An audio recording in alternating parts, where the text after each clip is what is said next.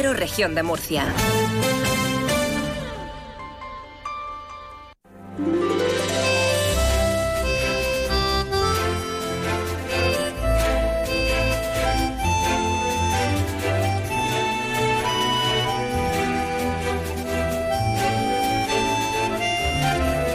En estos momentos comienza Más de Uno Región de Murcia. Toda la información y el entretenimiento hasta las 2 menos 10. Julián Vigara.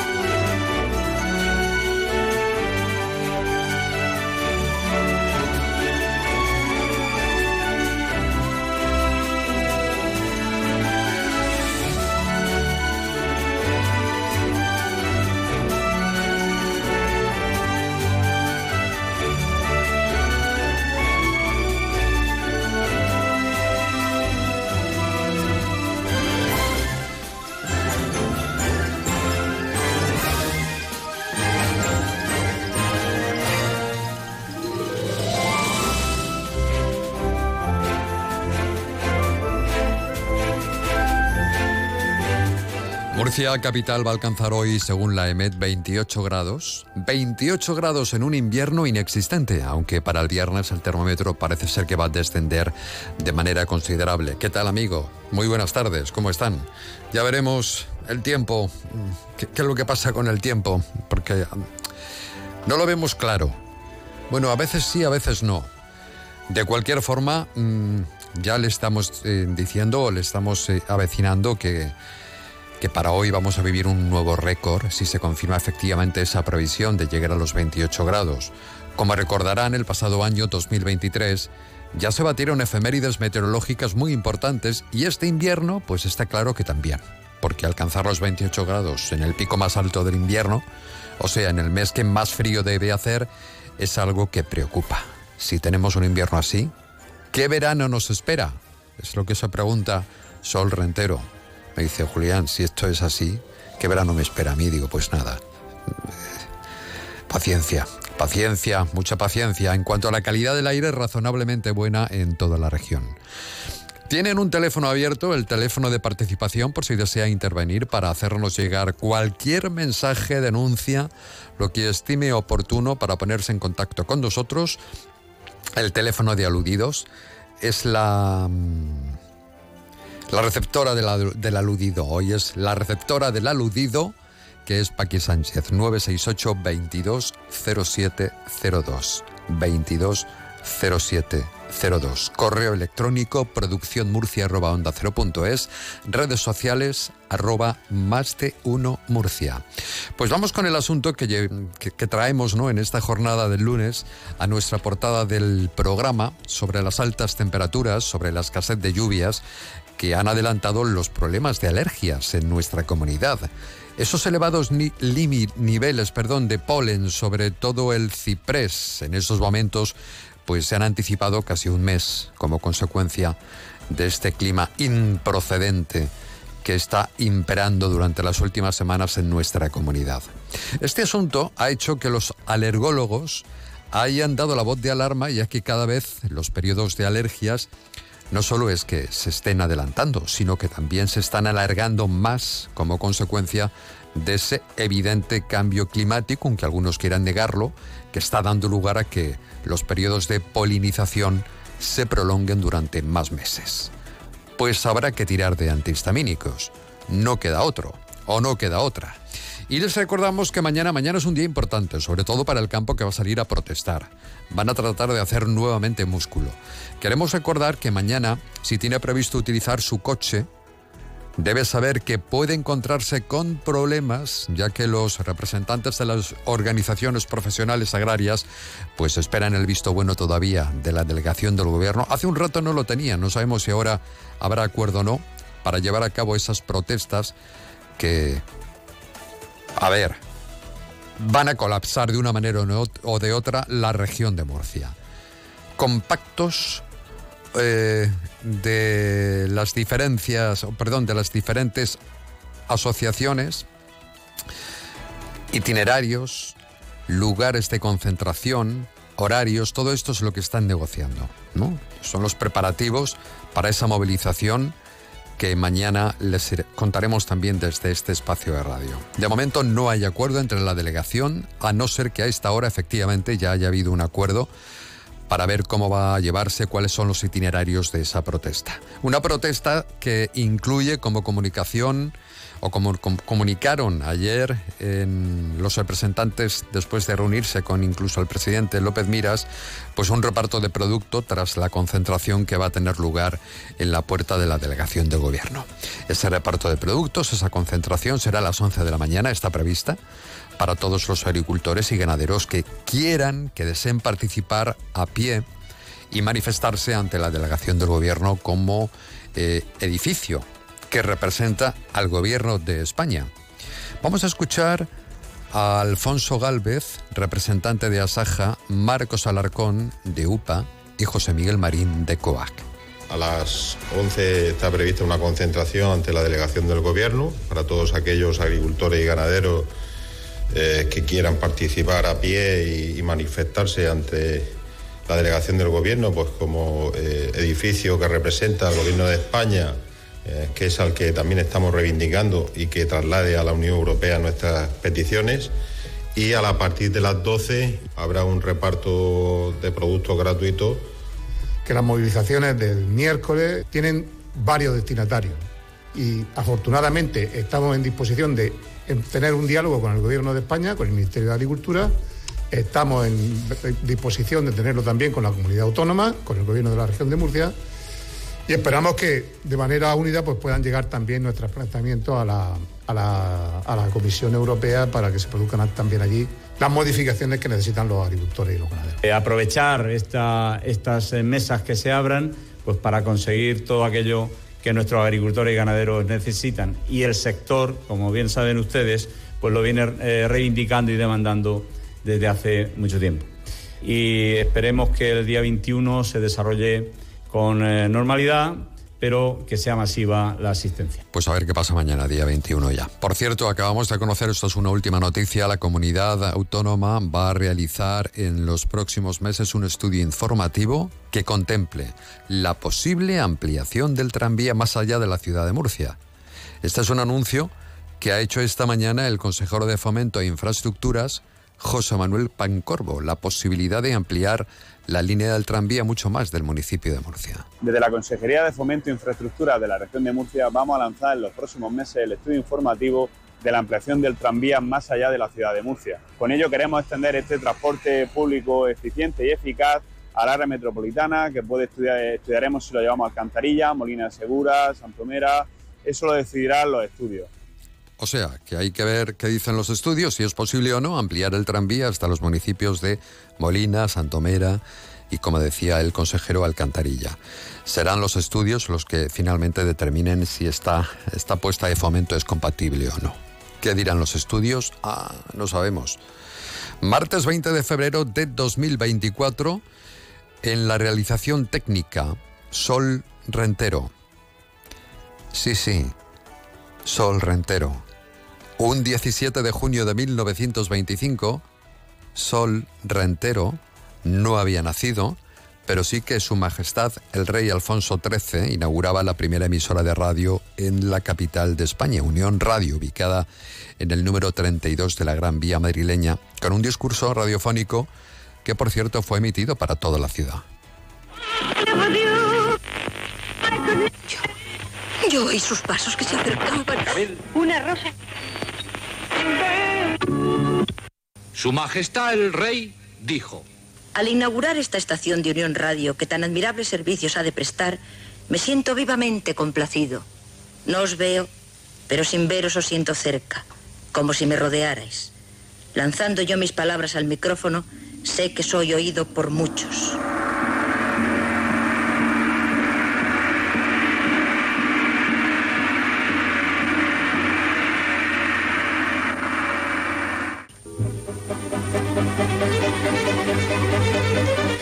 17 de junio de 1925 fue inaugurada por el rey Alfonso XIII la emisora Unión Radio. La radio es un medio de expresión.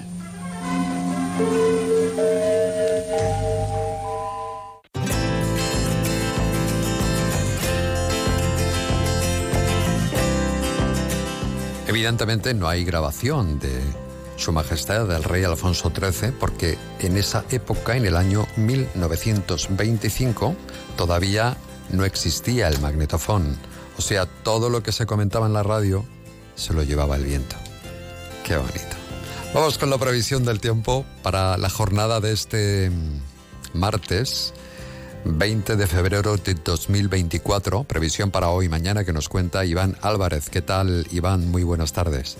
Buenas tardes, hoy en la región de Murcia tenemos una jornada estable con los cielos prácticamente despejados y con el viento que arrecia de intensidad moderada en puntos del litoral, aunque perderá intensidad a últimas horas del día. Las temperaturas irán en ascenso, sobre todo en la mitad norte de la región y harán alcanzar valores atípicos eh, para la época. Tendremos 28 grados de máxima en Murcia, 27 en Molina de Segura, 26 en Cieza, 24 en Caravaca de la Cruz y en Lorca, 23 en Yecla, 21 en Cartagena y 20 en Mazarrón. Para mañana miércoles habrá un cambio de tendencia y es que las temperaturas irán en descenso. En algunos puntos podrían descender hasta 5 grados respecto a la jornada de hoy, como por ejemplo en Murcia capital. En el resto tendremos una jornada estable con intervalos nubosos sin esperar precipitaciones y con el viento que podría arreciar aún de intensidad moderada en el litoral. Tendremos de máxima 23 grados en Murcia, en Caravaca de la Cruz y en Yecla. Es una información de la Agencia Estatal de Meteorología. Temperaturas a esta hora tenemos 20 grados igual en Murcia que en Caravaca, Cejín y Calasparra, la misma temperatura, 19 en Moratalla Bullas,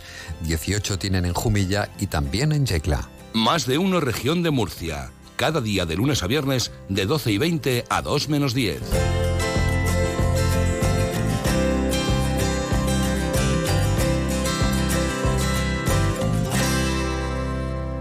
Y en nuestra sección A quién no le va a gustar, vamos a recordar a Albano y Romina Power, dúo formado en el año 1975 por el compositor italiano y la actriz americana.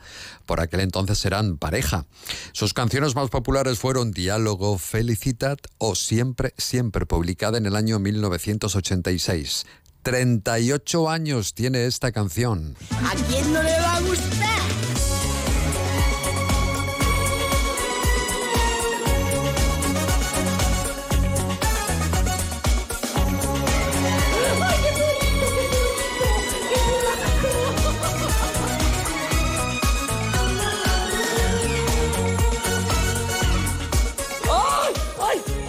¡Ay! ¡Ay! ¡Que me quedo muerta! ¡Ay!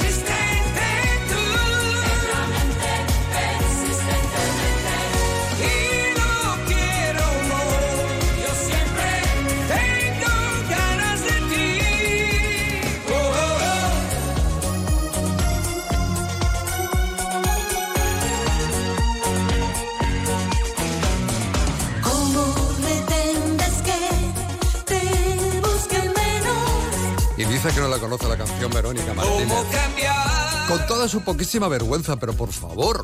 este? Pero no me digas que no has oído nunca esta canción. Es que esta es muy antigua. ¡Antigua! Sigue siendo pasión.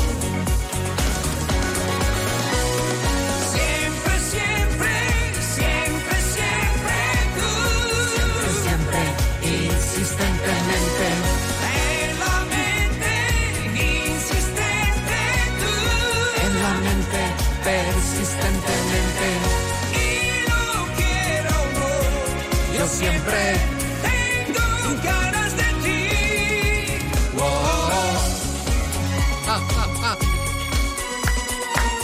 Oh, tú tampoco la conoces. Ni falta que te importe. Qué bonitas eran las canciones de mi época. Para, para. Venga, vamos con el final. Siempre, siempre, siempre, siempre tú. Siempre, siempre, insistentemente. En la mente, insistente tú. En la mente, persistentemente. Y lo quiera o no, yo siempre tengo ganas de ti.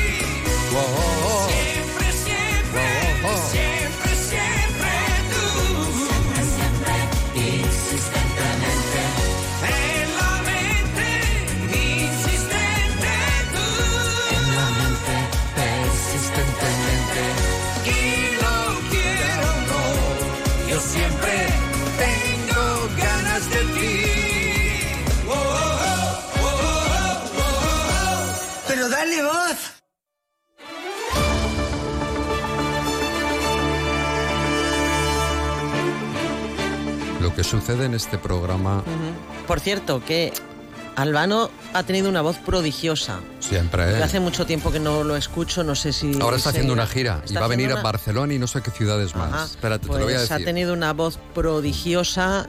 Pasa que, bueno, esta canción era así un poco más, más comercial y...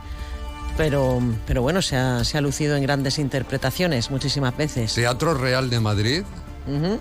22 de marzo. Ya Murcia no viene. Valencia, 23. En La Coruña, el 24. No. Bueno, pues de momento... Sí. No, aquí no viene. Pero si ya he, he cantado yo, ¿para qué queréis que venga, Albano? Es que no tiene sentido ninguno. Bueno, ¿qué noticias nos vas a contar hoy a las 2 menos 10? Bueno, pues calentando motores ya para las movilizaciones agrícolas de mañana, el ayuntamiento mm, precisamente hoy, un día antes, ya ha organizado todo ese dispositivo y se trata mm, de que se ocasionen las menos molestias posibles para los ciudadanos. Eh, de momento, lo has comentado tú muy bien al principio del programa, está autorizada la movilización por parte de la delegación del gobierno. Lo que no terminan de ponerse de acuerdo es en el itinerario. En ello están todavía. Están reunidos, nos confirman desde la delegación del gobierno que ayer estuvieron reunidos durante todo el día y que hoy siguen con esas reuniones, pues eso, para mm, concretar aunque, aunque bueno, ellos han hecho, las organizaciones agrarias han hecho su propuesta, columnas de tractores en todas, los, eh, en todas las comarcas de la región. Y bueno, sabes que hay propuesta también una concentración a las 11 en la puerta de la delegación del gobierno y sobre las 12 en las inmediaciones, en concreto en el jardín chino, un reparto de productos del campo. Eso sí sabemos que habrá tractores, eso seguro, y cortes de carreteras y autovías. Eso en cuanto a las movilizaciones. También tenemos eh, que hablar de las declaraciones que hizo el ministro Luis Planas. Ayer pedía a los representantes de las comunidades autónomas en la reunión del Consejo Consultivo de Política Agrícola el apoyo por parte de las regiones a los seguros agrarios y la unificación en las inspecciones en el campo, entre otras medidas para ayudar a agricultores y ganaderos. Y por otra parte, la ministra para la Transición Ecológica, Teresa Rivera, va a convocar previsiblemente la próxima semana a responsables de los ejecutivos de Castilla-La Mancha, Comunidad Valenciana, Andalucía y Murcia para abordar las reglas de explotación sobre el trasvase Tajo Segura. Eh, van a estar, como, como veis, comunidades gobernadas por el Partido Popular y comunidades gobernadas por, por el PSOE. Mm, Yo creo que es la primera vez que esto ocurre en cuanto a la hora de abordar ya todo lo que tiene que ver con las reglas de explotación del trasvase Tajo Segura. Y bueno, pues vamos a ver lo que pasa en esa reunión. Y luego pues tenemos muchos sucesos que contar. La policía local de Cartagena intervino el viernes en un presunto delito de acoso en el ámbito escolar en un instituto de, Mur de Cartagena. La Guardia Civil ha desarrollado la operación Cuiner, que ha culminado con la detención de un vecino de Alama, al que se le atribuye la presunta autoría de más de una docena de delitos de robo con fuerza y hurto en viviendas del municipio alameño. También ha desarrollado la Guardia Civil, pero en esta ocasión en Águilas, Una operación que se ha saldado con varios informes denuncias a un pescador que se encontraba a bordo de una embarcación en zona no autorizada para la pesca profesional. Y un agente de policía fuera de servicio detuvo el domingo a un individuo, individuo tras presenciar cómo robaba el móvil con violencia a otro hombre cerca de la plaza de San Antolín, aquí en el municipio de Murcia. Luego os escuchamos a las 2 menos 10, a ti y a Ángel. Gracias, Verónica. Hasta luego. Hasta luego. Más de uno. Onda Cero, Región de Murcia.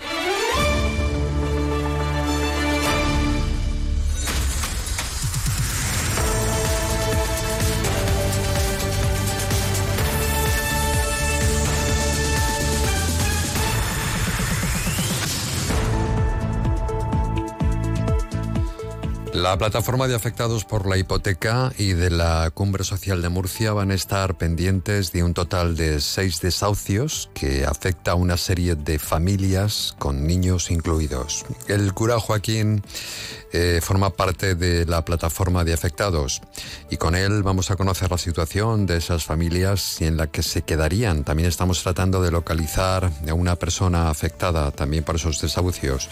Joaquín Sánchez, ¿qué tal? Muy buenas tardes, padre. Hola, muy buenas tardes, Julián. ¿De cuántas familias estamos hablando? Imagino que de seis familias.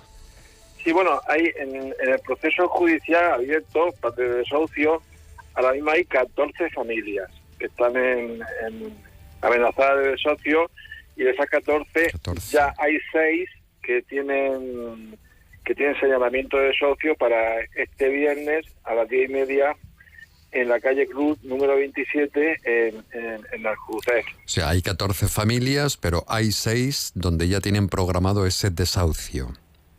Exactamente, Bien. este, este viernes a las 10 y media. Lo que supone de, de angustia, de dolor, de, de incertidumbre, de una vida sin vida. ¿Cuáles han sido los motivos por los que mm, estas personas se, se han visto en, en esta situación, o en, en estas seis, en este caso en estas seis últimas familias? Sí, son familias con, con un trabajo, trabajadoras que eh, alquilaron la, vivienda aquí en, esta, en este edificio Europa, en Aljucén. Ellos iban pagando su alquiler con normalidad y, bien. Algunas familias de, de ese edificio compraron incluso la, la vivienda. Y cuando se vino abajo la inmobiliaria, el constructor, pues esa- ese bloque pasó a la Saret, que ya sabemos que es el banco malo, que es el banco público. O sea, curiosamente es un banco público que estatal, eh, porque tiene la mayoría de acciones lo tiene el, eh, el Estado. Ellos cuando cuando pasó eso, pues se pusieron, dijeron que ya no era de, no tienen que pagar el alquiler a, un número de cuenta, a esa empresa inmobiliaria, y contactaron con la Sareb para seguir pagando su para ir pagando el alquiler. La Sareb dijo que no, que no pagaran, que lo que tenían que hacer es irse de allí. Y bueno, y a partir de ahí pues intentaron negociar, uno intentaron incluso comprar su vivienda, pero la Sareb ha sido, como dicen ellos, un muro infranqueable de no, no, no, no. Y bueno, que se han visto abocados, personas que están trabajando, que, que bueno, que, tienen una vida con, normalidad, pues de golpe, con un cambio de titularidad, pues se ven abocados a un proceso, un proceso de desahucio. Y bueno, pues este viernes pues tenemos seis- nada más y nada menos que seis familias. Mm, yo, ya nos habla la verdad es que de personas, de desahucios, hablamos poco últimamente y ahí están, se siguen sucediendo, personas afectadas por, por, por este tipo de causas mm, que encima tienen, pa- pagaban puntualmente, podían pagar ese alquiler. Mm, Este problema sigue estando latente por lo que escuchamos. Sí, el, el problema que ha sido que los desahucios, evidentemente, bueno, han bajado el número, de después de 2000 ya han bajado, pero siguen se siguen manteniendo. Y lo que pasa es que, bueno, pues se han invisibilizado muchos de ellos y, la, y muchas familias, pues, intentan negociar y cuando ven que no pueden negociar, pues, yo qué sé, unos se van con sus padres, otros se meten donde puedan. Incluso hay familias que, que ocupan su propia vivienda, curiosamente, ¿no? Que, que se van y por la tarde vuelven y vuelven a ocupar su, su vivienda, ¿no? Eh, un fenómeno llamativo, ¿no? Y bueno, y nos encontramos pues, con fenómenos de edificios, de, de gente que, ya he- hemos visto varios casos, y no, no son de, edificios de ocupas, ¿eh? en ese sentido que hay gente que es propietaria gente ocupa, no, gente que, que, que, que estaba pagando un, alquiler de mercado.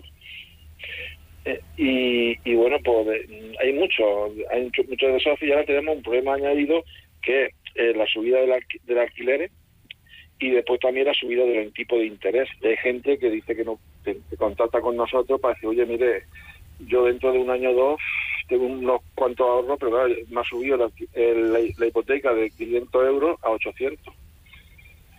O, o un pequeño comerciante, un pequeño autónomo que tiene una tienda y que tiene también una, hipo- una hipoteca sobre la tienda, dice que me ha subido 400 euros la, la hipoteca, ya veremos si no pierdo el bajo, no pierdo la hipoteca de mi vivienda para mantener el negocio, los pequeños eh, los pequeños autónomos, pequeñas empresas. son Bueno, situaciones insostenibles, efectivamente, para, para muchos bolsillos. Permíteme que salude, eh, Joaquín, a una de las personas afectadas, a Lorena, que ah, muy bien.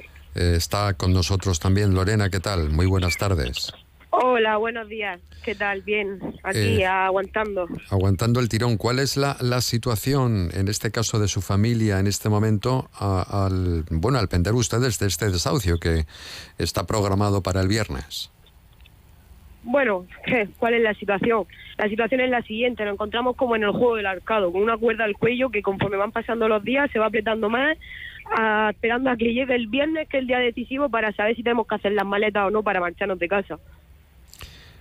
Y mm, ustedes estaban pagando religiosamente, no sé si pertenece a este, a este edificio, ¿no? Eh, Sí, de- todas lo- las 14 familias que son desahuciadas, Sí. eh, todas estamos al corriente de todos los pagos, tanto de alquiler como de comunidad.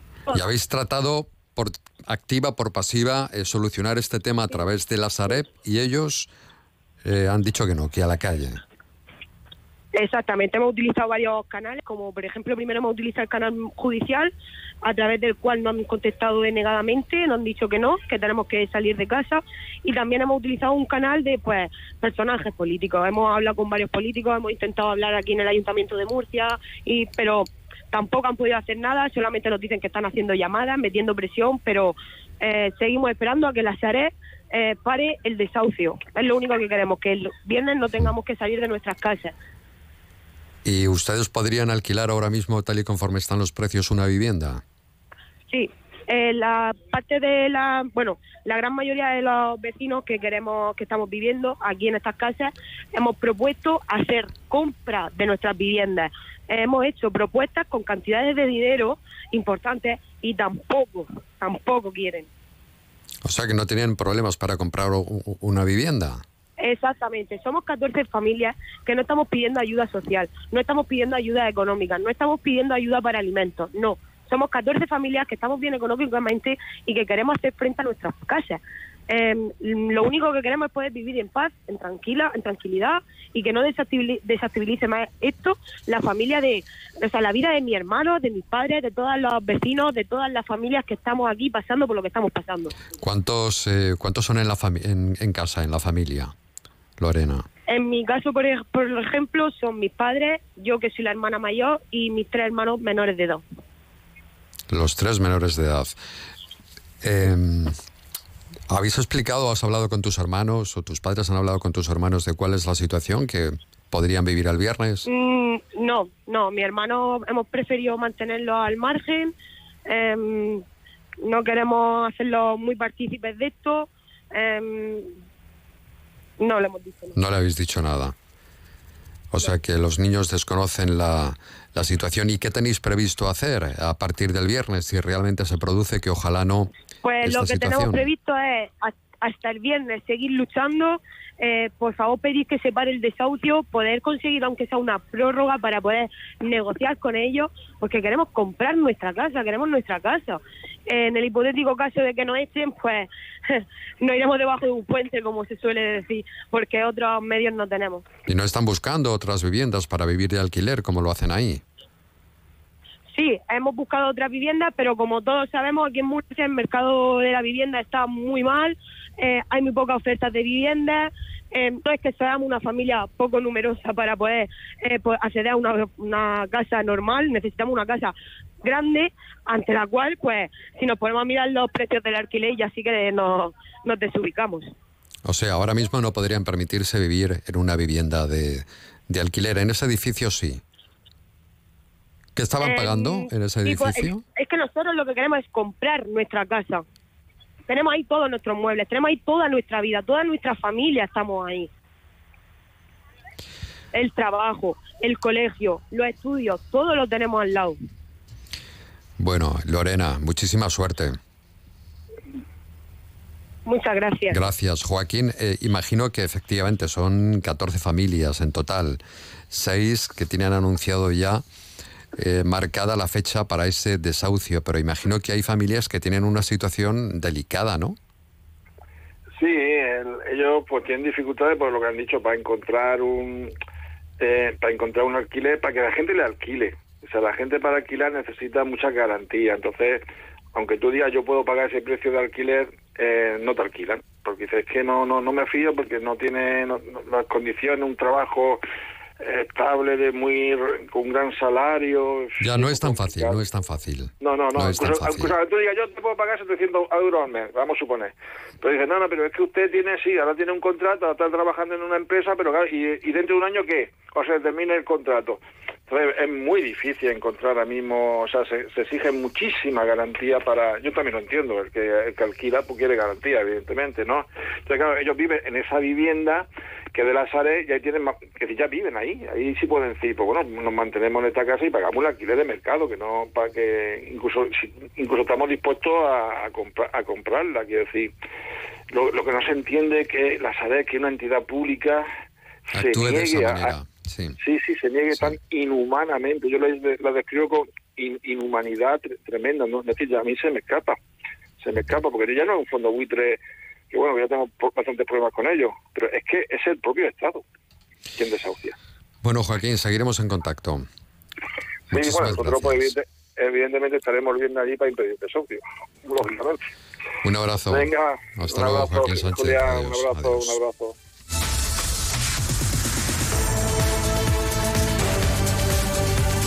Escúchalo también por internet en ondacero.es.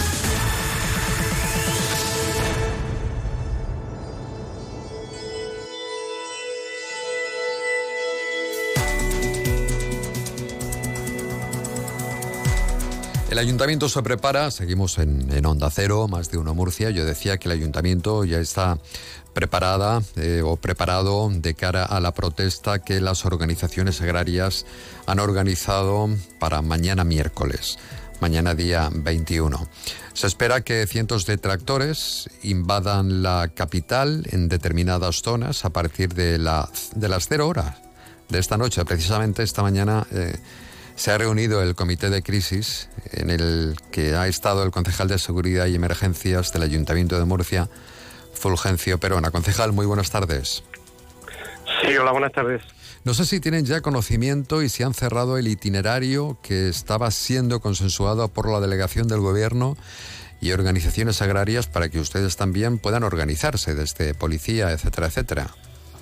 Bueno, de momento nosotros en esa reunión estamos representados por el comisario Juan Carlos de la Policía Local de Murcia.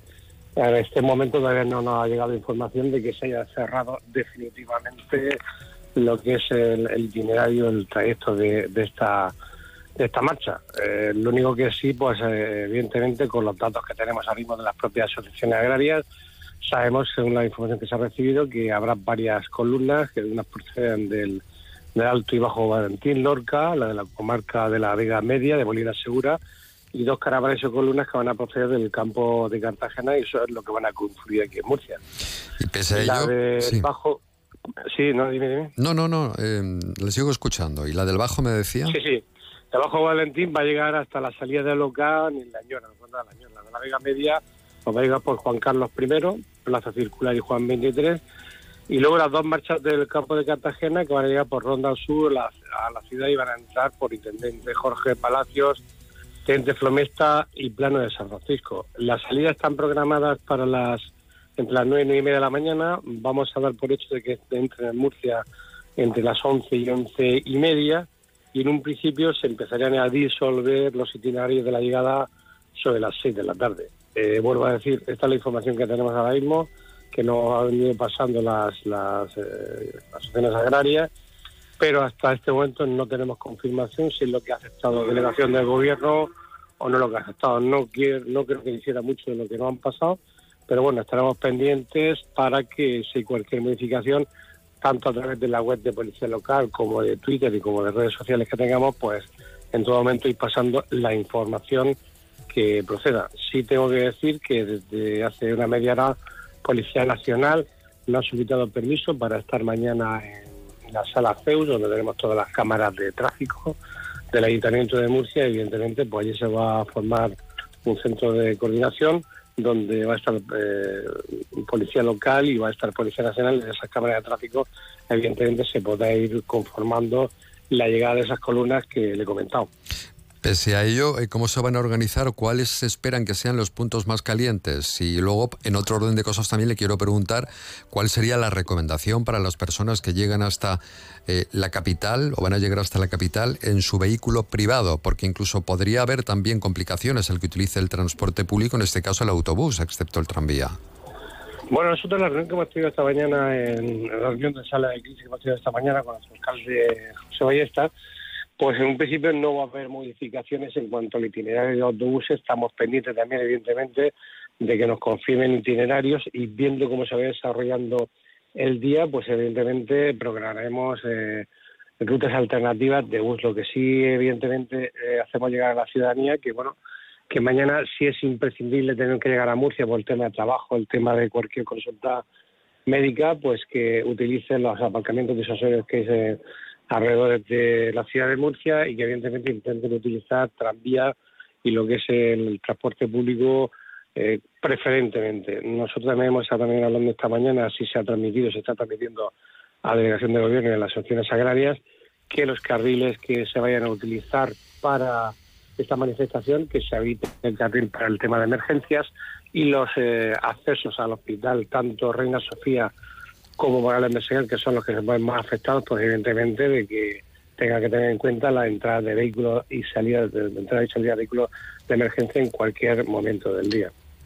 Muy bien, pues eh, muchísimas gracias por esta información que nos parecía vital eh, de cara a la protesta que va a tener lugar mañana para que también los oyentes ya decidan de cómo llegar hasta la capital y hasta qué hora hacerlo. A lo mejor tienen que madrugar algo más. Muchísimas gracias, concejal de. Seguridad y Emergencias del Ayuntamiento de Murcia. Buen día, Fulgencio Gracias a vosotros siempre. Hasta Buenas luego. tardes. Adiós. Hasta luego.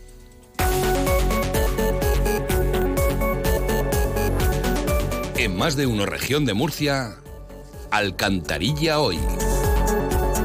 El tradicional homenaje al Nazareno organizado por la Junta de Hermandades y Cofradías Pasionarias da comienzo a las actividades previas a la Semana de Alcantarilla. Durante el acto fue nombrado cofrade mayor Agustín Martínez Requena, que es miembro de la Hermandad de la Virgen de los Dolores y el Santísimo Cristo de la Piedad.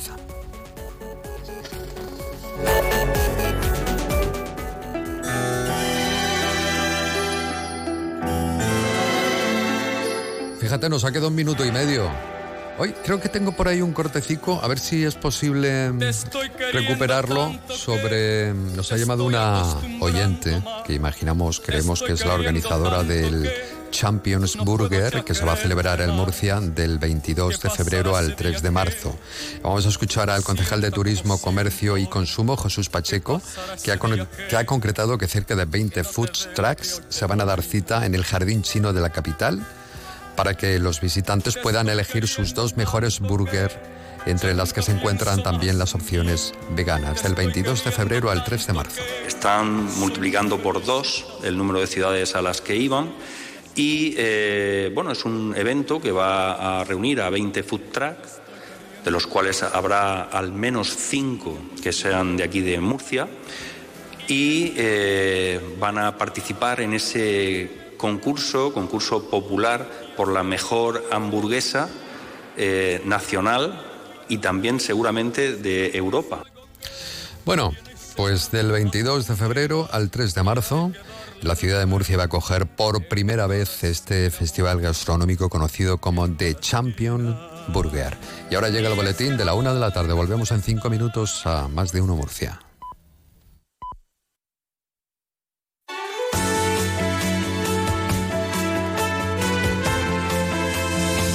Onda Cero, región de Murcia.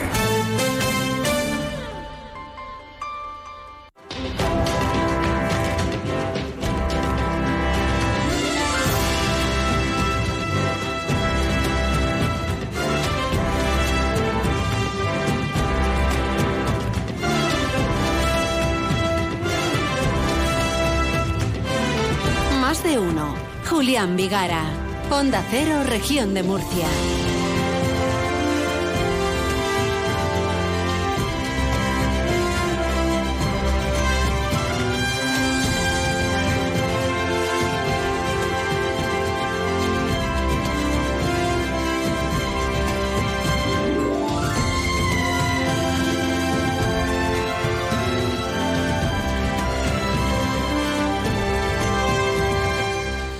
Pues aquí estamos a la una de la tarde y siete minutos. Vamos a hablar de salud visual y un tema yo creo que nos afecta a, a todos, especialmente a los jóvenes que son muy fans en algunos casos de determinados eh, youtubers, como se dice ahora, Eh, creadores de contenido, influencers, exacto. Y entonces, claro, se escucha cada disparate, es que se atreven a dar a todo tipo de, de consejos. Sobre eso hablamos en tan solo nada, cinco segundos. Más de uno. Onda Cero, región de Murcia.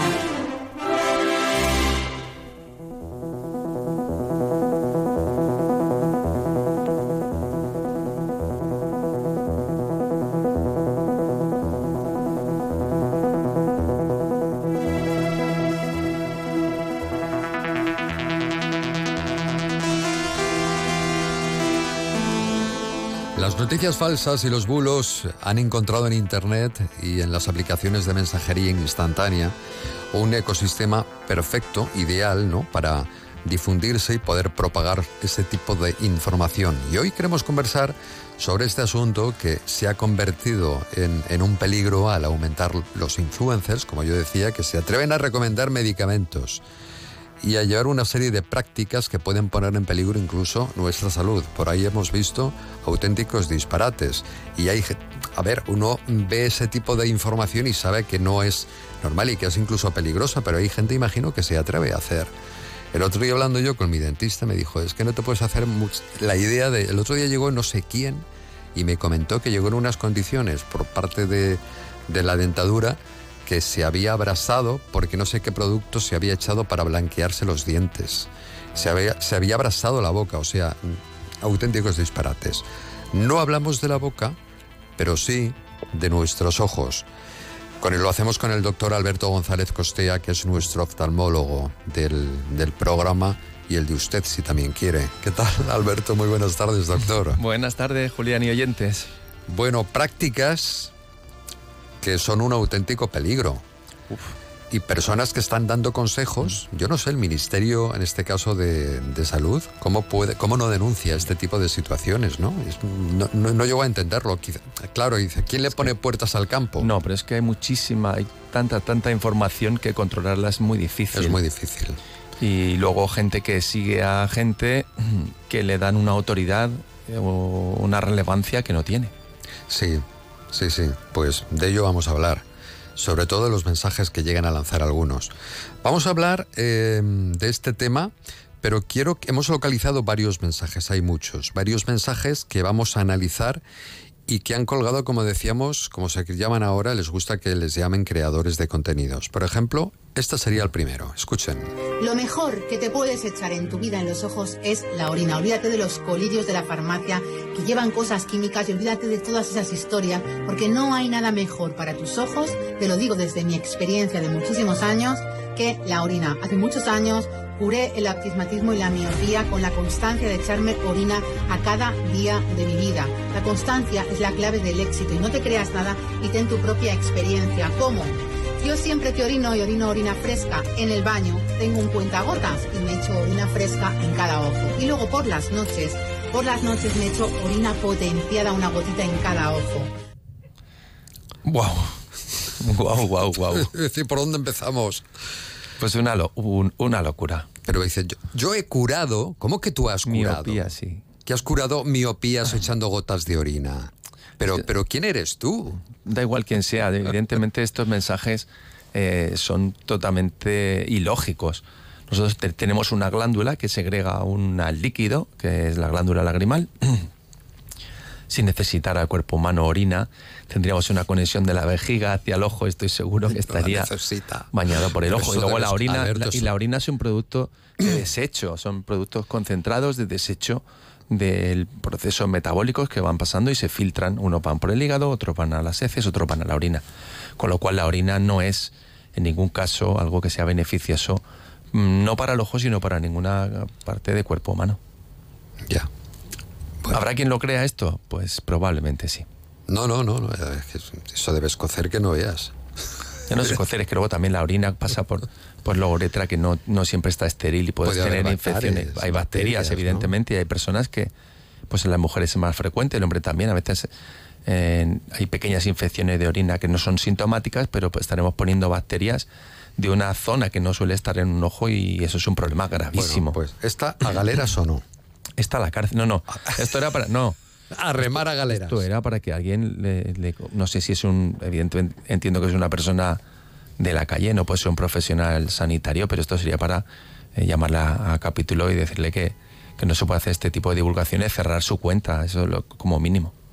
Claro, es que hay mucha gente que además escucha este tipo de información y dice, como me ha dicho esta mujer que tiene muchos seguidores, que me tire de un puente yo voy y me tiro. Pues esto viene a ser un poco más de lo incluso que tienen a veces formaciones académicas universitarias relacionadas con cierta parte de la de- bueno de este entorno porque habrá un abanico grande y, y parece como lo dice una persona que tiene una- un grado una licenciatura en X Hmm. pues eso ya es cierto que le autoriza el otro vamos con otro Eh, este. Este es el resultado 48 horas después de mi operación de cambio de color de ojos.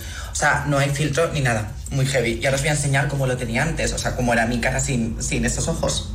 Esta soy yo, con los ojos marrones, que no me quedaban mal. Pero, jolín, es que con los ojos eh, así verdosos, azulados, es una pasada. Están todavía un poquito irritados. O sea, que muy contenta. Ojos em, para siempre y azules. O sea, a ver, esto es la despigmentación, hemos hablado de Sí. ella.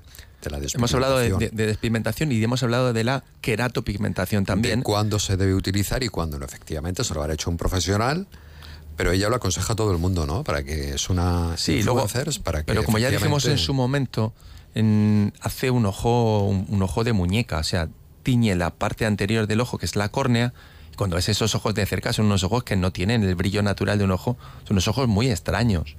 Valen para las fotos, pero para el día a día, viendo a una persona de cerca, yo le aseguro a Sabes los que ahí oyentes... sucede algo raro, ¿no? le ahí aseguro- no, algo. que se nota cualquier oyente, nadie quería tener un ojo así, probablemente, bueno, cualquier. Para gustos, colores, ¿no? En este caso, pero... No, no, aquí fíjate. o sea, Pero esas recomendaciones que hacen muchas veces influenciadas porque el tratamiento no se lo han cobrado, porque esa persona tiene un, un trastorno, una dismorfofobia, un- una limitación en la apreciación de qué es lo sano, qué es lo patológico, y recurre a un profesional que, sabiendo que tiene X influencer, le hace un tratamiento que cuesta X miles de euros por X a cambio de que lo vaya vendiendo el producto para que otras personas incautas pues vayan a, a consumir algo que probablemente no necesitan. No sé si el doctor Alberto González Cochea, eh, eh, Alberto González Cochea ha escuchado alguna vez o ha tenido que atender a un paciente precisamente por alguna reacción de algo que se ha echado, por seguir un determinado Sí, consejo, no solamente de un youtuber, ¿eh? sino de un vecino que le ha Hay dicho, échate esto o hazte Eh, esto. cuando tienes una lentilla que está seca, sácala y la chupas y te la vuelves a poner. Eso también lo he escuchado algunas veces por redes o, o de vecinos. Eh, luego también hay una serie de influencers que hablan de unas serum y ciertas cosas que se deben aplicar para las pestañas que luego causan una blefaritis y unos orzuelos brutales. Eh, recomendaciones de tratamientos estéticos, por ejemplo, como el, poner pestañas que no mantienen todo el ecosistema higiénico que debe tener luego el párpado y a veces las pestañas artificiales, tanto en la implantación, la manipulación, como en que son un material externo que está ahí, pues eh, genera infl- inflamación y genera infecciones y como que te eches gotas de limón en los ojos y te escuecen que te eches una gotita de limón en los ojos. Ahí, uf, una, la lista es interminable, Julián, pero, pero, el yo he es que te leído- lo preguntan con- como si fuera fiable. He leído que eh, hay alguien recomendando que se eche gotitas de limón en los ojos porque te los pone de color verde. Ya, pues eso ya imagínate, eso ya. Es que hay tantas. Eso debes cocer también. Eso sí escuece y además, bueno, el ácido, bueno, en, en una Es gota puntual, ¿no? claro, es agresivo, una gota puntual, la lágrima, el ojo lo primero que haría sería eh, detectar que hay algo tóxico, eh, desencadena el- la, la- la segregar lágrima para intentar diluir esa, ese ácido. Pero si te lo haces con cierta frecuencia, probablemente acabes estropeando la córnea, el epitelio, la conjuntiva. O sea que de estas cosas eh, son alguna auténtica barbaridad. Como decía, chupar una lentilla con todos los gérmenes que lleva en la boca.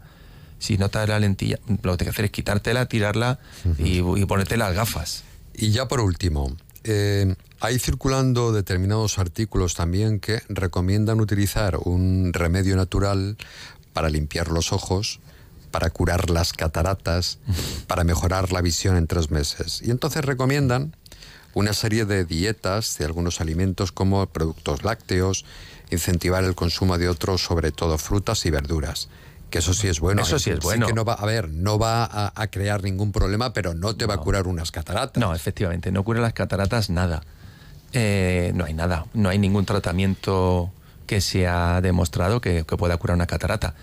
Y, y- pero luego también hay ot- otra línea de trabajo que son todos los bulos de vender eh, filtros, eh, que yo este filtro me hace falta porque me protege de la luz azul.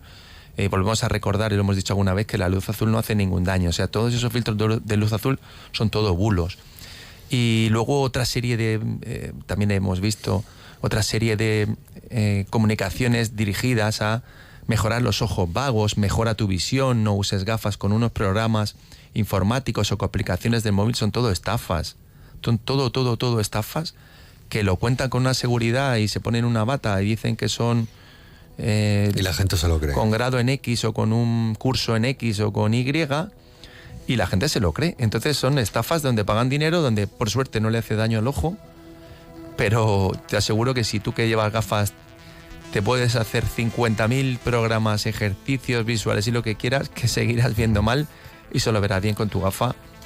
Cuidado con los influencers y luego sí que hay efectivamente eh, doctores y personas que están haciendo una, una cuestión de divulgación, Divulgación científica, divulgación como- científica, sin recomendar aquí. determinadas marcas ni absolutamente Efectivamente. nada. eso. Y Eso podemos es- aprovechar, Julián, que te parece, siempre lo decimos, pero un programa como hoy es idóneo, que cualquier oyente que escuche una, un bulo, una, un bulo, no sabe si es un bulo, una curiosidad, una anécdota, un algo que le parezca chocante o que quiera saber si es eh, realmente verdad, pues que escriba al programa Sí, o que sí. nos escriba en la clínica. Nosotros siempre atendemos. Si alguien tiene alguna, Alguna curiosidad, duda. pues eh, para eso debemos estar como médicos para ayudar, curar a los pacientes y también para dar divulgación sanitaria. Pues el correo electrónico es producciónmurcia.onda0.es y luego lo, lo debateríamos aquí en la, radio, en la radio. Muchísimas gracias, doctor. Un saludo, muy buenas tardes y vamos enseguida con el espacio de enfermería. Gracias a vosotros.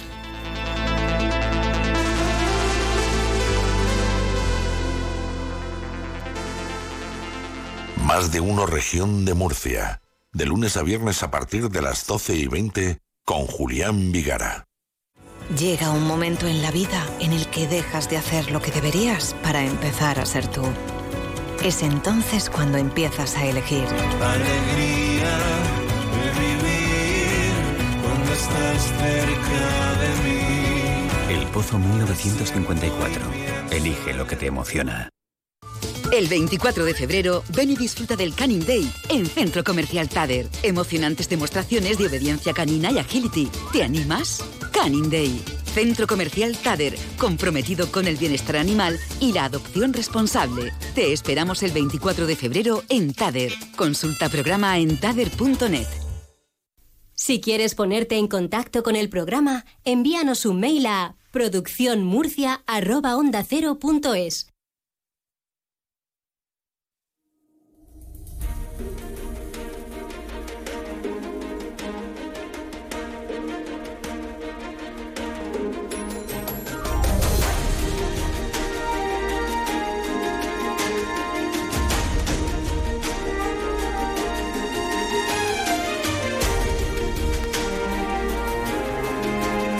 la parte médica la parte de la enfermería, porque la enfermería es el tema de los martes en este espacio de radio que ponemos en la antena junto al Colegio de Enfermería de la región de Murcia.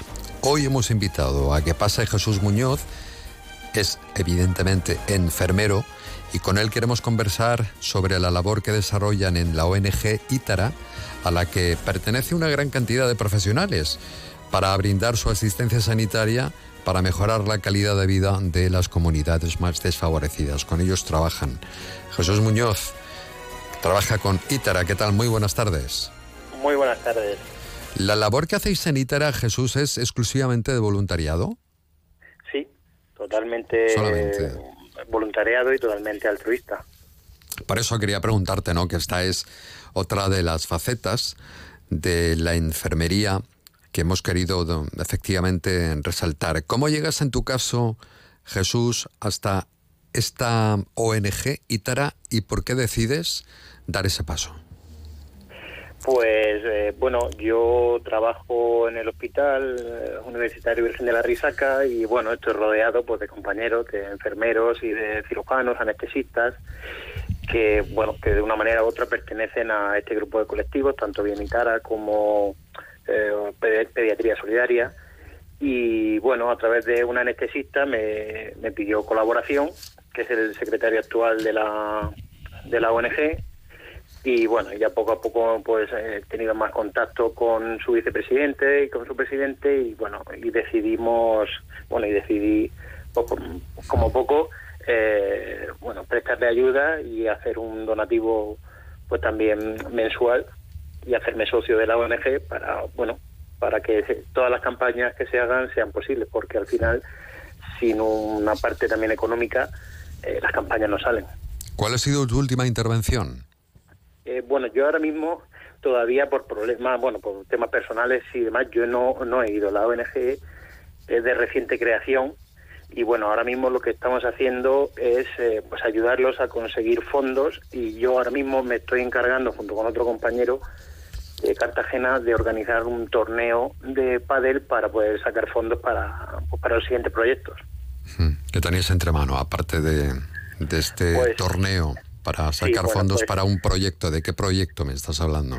El domingo, este domingo, este mismo domingo volvieron de Senegal, eh, pues el presidente de, de la asociación, un anestesista y otro compañero cirujano, que fueron a, a Guinea a, bueno, a hacer una pequeña incursión para una campaña que se va a abrir en posiblemente no saben si en octubre, noviembre, eh, y ver las posibilidades que tiene eh, el país y que tiene y la zona, porque bueno los problemas endémicos de cada zona pues requieren un tipo de intervenciones, eh, materiales y demás.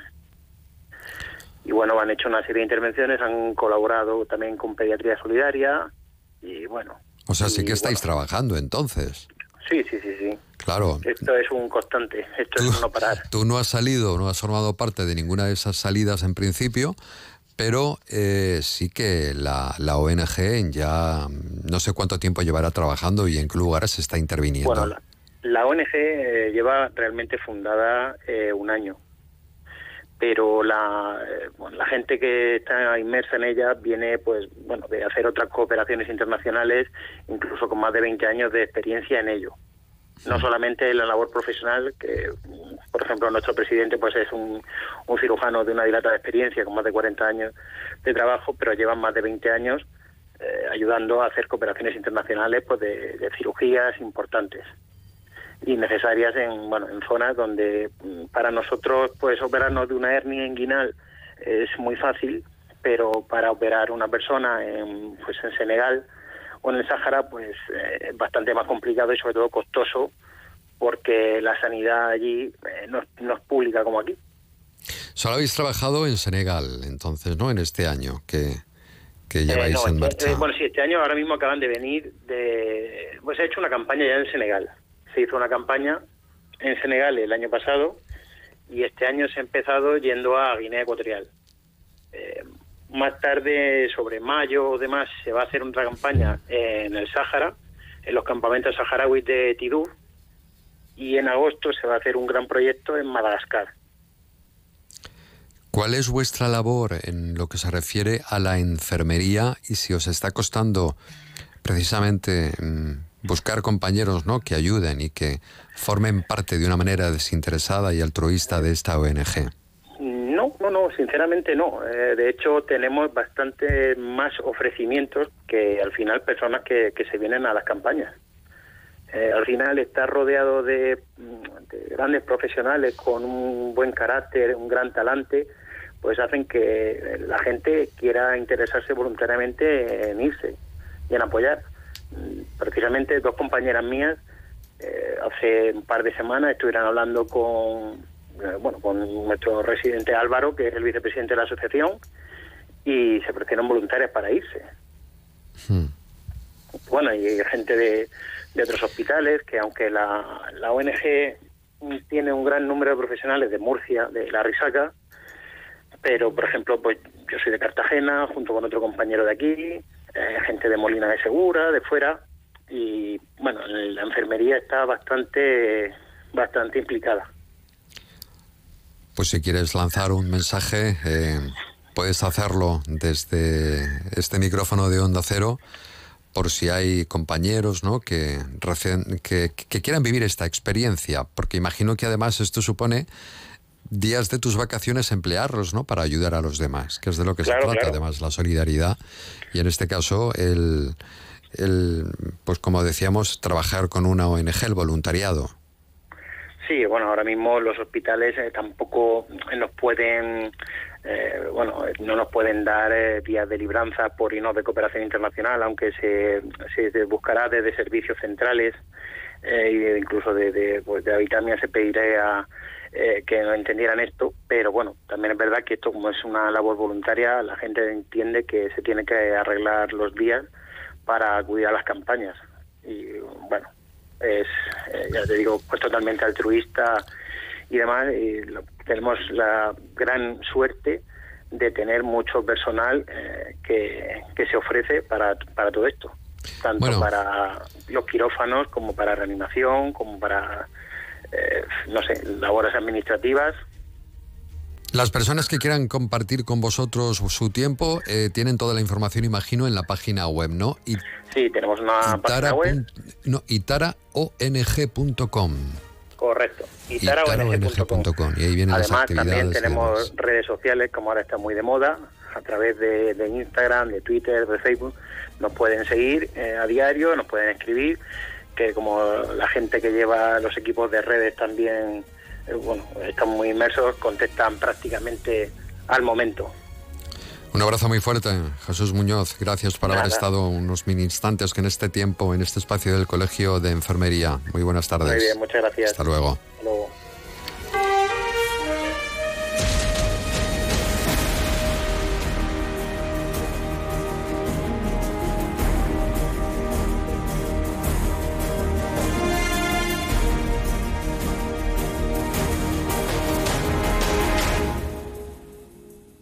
Escuchas más de uno región de Murcia, desde Onda Cero, Murcia, Bullas, Moratalla y Yecla.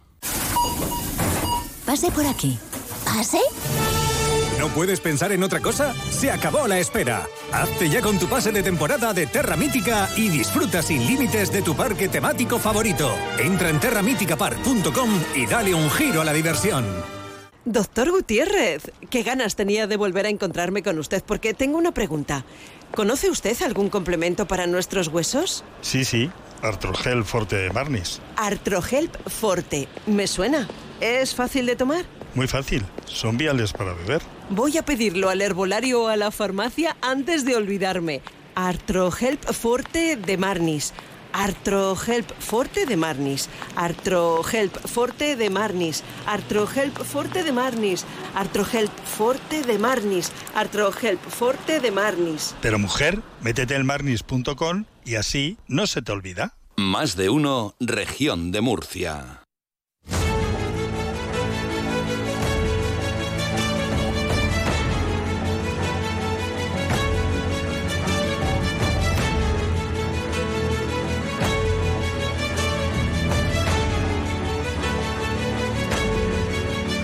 En Onda Cero, región de Murcia, más mujer. Hola, Puri Canovas. Hola, don Julián. ¿Qué, ¿Cómo? qué puntualidad más británica? De verdad que british estás últimamente. Últimamente sí, no sé qué me está pasando. Pues porque no he metido temas de más. Ah, Siempre meto algún vale. tema de más y entonces luego ya voy cortito, cortito. Muy bien, muy Como bien. que y Vas luego yo voy con una ansiedad, con... eh, pero bueno, hoy digo, no. Y qué necesidad, ¿no? Qué necesidad Si de... estamos en la vida para Pero a veces disfrutar. nos, nos cuesta complicarnos la vida. Bueno, ¿qué personaje más pintoresco nos has traído hoy? Bueno, y tanto pintoresco, sí. Porque el Murcia es un personaje. Todo un personaje. Sí. ¿Mm? Bueno, siempre me sube el micro. Siempre. Parece mentira, cuatro años y todavía me lo sigo colocando mal. bueno, pues hoy nos visita en Más Mujer eh, una persona, una profesional con una enorme sensibilidad. Ella es Eva Hernández, es una apasionada del arte, profesional con más de 20 años de experiencia como galerista, coleccionista, investigadora y gestora cultural. Posiblemente, yo creo, no sé si atreverme a decirlo porque hay muchos y muy buenos, pero posiblemente ella sea una de las expertas en arte más importantes que tenemos en la región de Murcia. Así que bienvenida, Eva. Muchísimas gracias y bueno, gracias sobre todo por esa presentación tan maravillosa.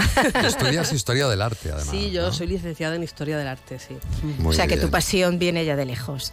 Sí, realmente todo lo, siempre desde pequeñita, pues todo lo que tenía que ver con la creatividad, ¿no? Pues yo creo que siempre he estado un poco ahí hasta que conseguí un poco focalizar, ¿no? Pues ese interés por todo lo creativo. Y sí, o sea, mm, como bueno, animales y arte son mi pasión, o sea, yo creo que es lo que mejor me define. O se podría montar también un zoológico, al igual que tiene una galería, ¿no? Bueno, un zoológico no, pero colaboro con muchas protectoras de animales, eso Hombre, sí. claro, si te apasionan los animales. Sí. Bueno, mm, dicen que cuando uno toma contacto, sobre todo los profesionales, ¿no? los que os dedicáis a eso, cuando tomas contacto con el arte es como un veneno que te atrapa. Eso te ha debido de ocurrir a ti, ¿no? Eh, y puede ser a nivel coleccionista, a nivel profesional, y que ya no consigues desprenderte de él. ¿Qué, qué- qué te aporta a ti el arte, eh, Eva? Bueno, yo creo que lo has definido muy bien porque realmente todos los profesionales y todas las personas que estamos metidas en el circuito, en, el ámbito del arte, eh, lo decimos, que el arte es un veneno, ¿no? Entonces, mucha gente lo desconoce porque no se acerca de una manera más... eh, pues vamos a decir más natural, ¿no? Porque siempre hay como un cierto miedo a nivel coleccionista de acercarse al arte. Pero cuando te acercas, cuando conoces a los artistas, cuando conoces el porqué de sus obras, eh, los procesos, eh, incluso artistas del pasado, ¿no? Sus vidas, su, eh, su visión que tenían del mundo. O sea, es que todo eso es inexplicable, o sea, es que te engancha, ¿no? Porque son tantas cosas eh, que te enseñan a ver la vida de maneras tan distintas, ¿no? Que es como cuando uno ve una película, como entrar en un mundo diferente, ¿no? Pues el arte te aporta eso, ¿no? Eso te aporta pues diferentes sensibilidades, diferentes maneras de, de ver la vida o de, o de percibir las cosas, ¿no? ¿Vas a Sobre todo la arco? belleza. ¿Cómo? ¿Vas a estar en arco o no? No, no. El, ¿Y a, el- no. y a sopetear tampoco? Sí, bueno, siempre, eso siempre, porque las ferias, pues siempre ves en un espacio concentrado, ves muchas galerías de arte, ¿no? Y muchos artistas y tal. Pero es que el mercado del arte ha cambiado mucho. O sea, eh, antes eh, una galería la única manera que tenía un poco de difundir a sus artistas y de poder vender, porque al final es una labor comercial, ¿no? O sea, el galerista vende de- vive de vender, eran las ferias, ¿no? Pero eh, con la llegada de Internet todo ha evolucionado mucho y todo ha cambiado mucho. O sea, hoy no es necesario irte a una feria de Nueva York para venderle a un señor de Nueva York, ni en Madrid, ni... eh, O sea, de hecho yo, la mayoría de mis clientes, por el tipo de arte eh, más internacional que yo toco, son de fuera de España. Eh, y no es necesario, o sea, hoy está todo tan globalizado que no, no es necesario esa, esa presencia ¿no? en, la- en las ferias. Sí, pero tiene que ser difícil porque el arte, una obra de arte que no puedes tocar, que no puedes ver, sentir, ¿la gente lo está aceptando bien?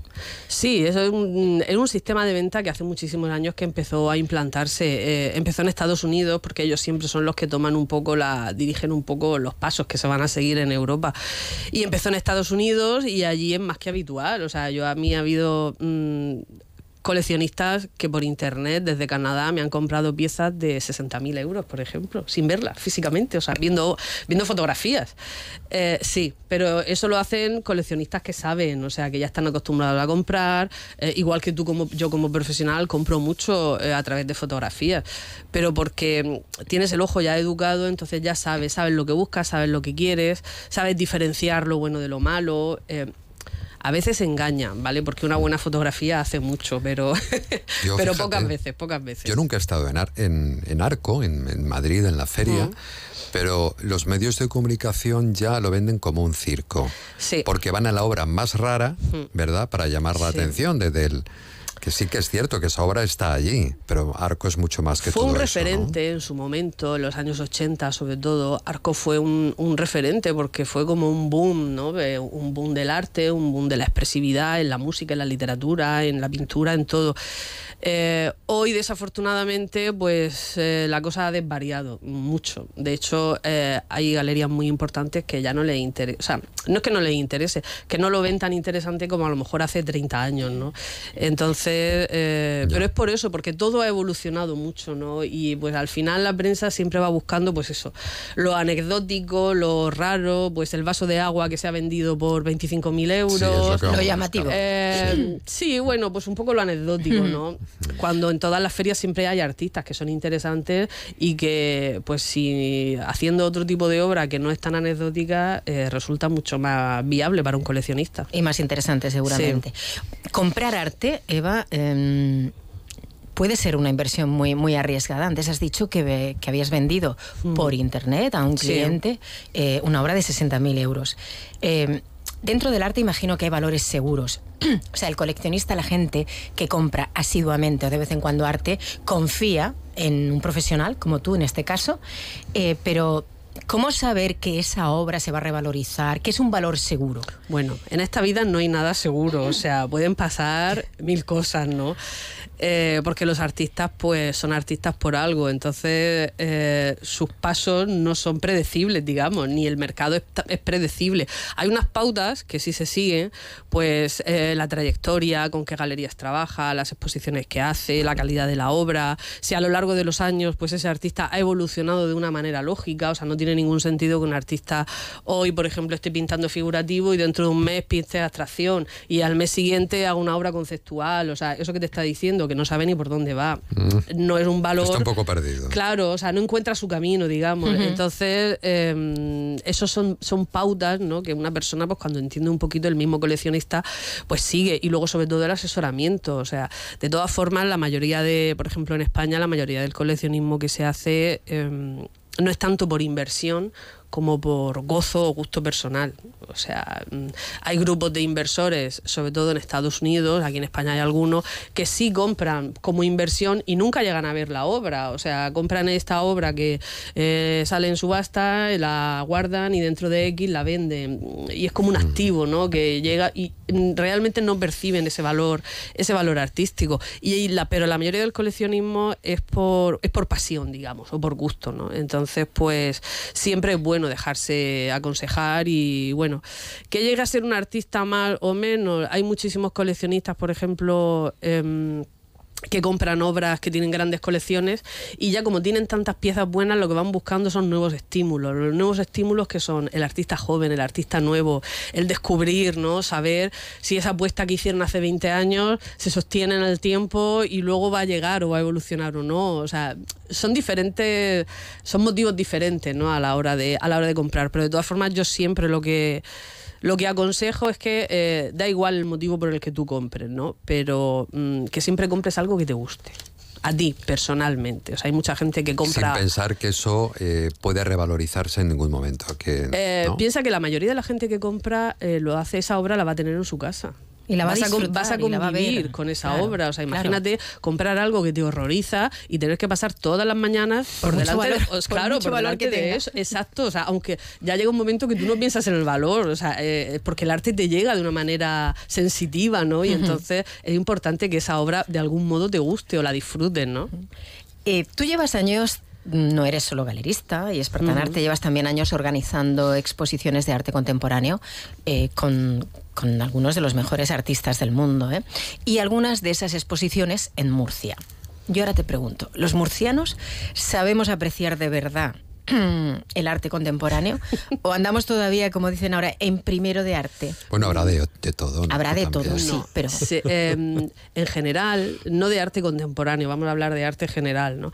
En general, eh, el murciano y, y cualquier persona, no tiene por qué ser murciano, eh, cuando tú le ofreces cosas de calidad, la gente responde.